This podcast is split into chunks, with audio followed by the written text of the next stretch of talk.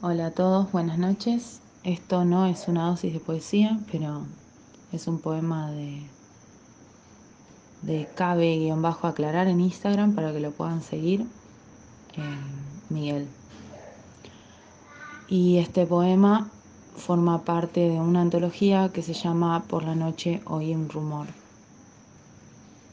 Dice, si llevas tus manos a la cara, podés sentirte como un vidrio de blindex que aún astillado mantiene su estructura, que se explotara con el más mínimo movimiento, lo haría en silencio, como las partículas que solo ves a contraluz, puntitos que no tocan el suelo, pero te podrían enfermar si llevas tus manos a la cara mientras hablas de la fragilidad de los días que están pasando sin que te des cuenta.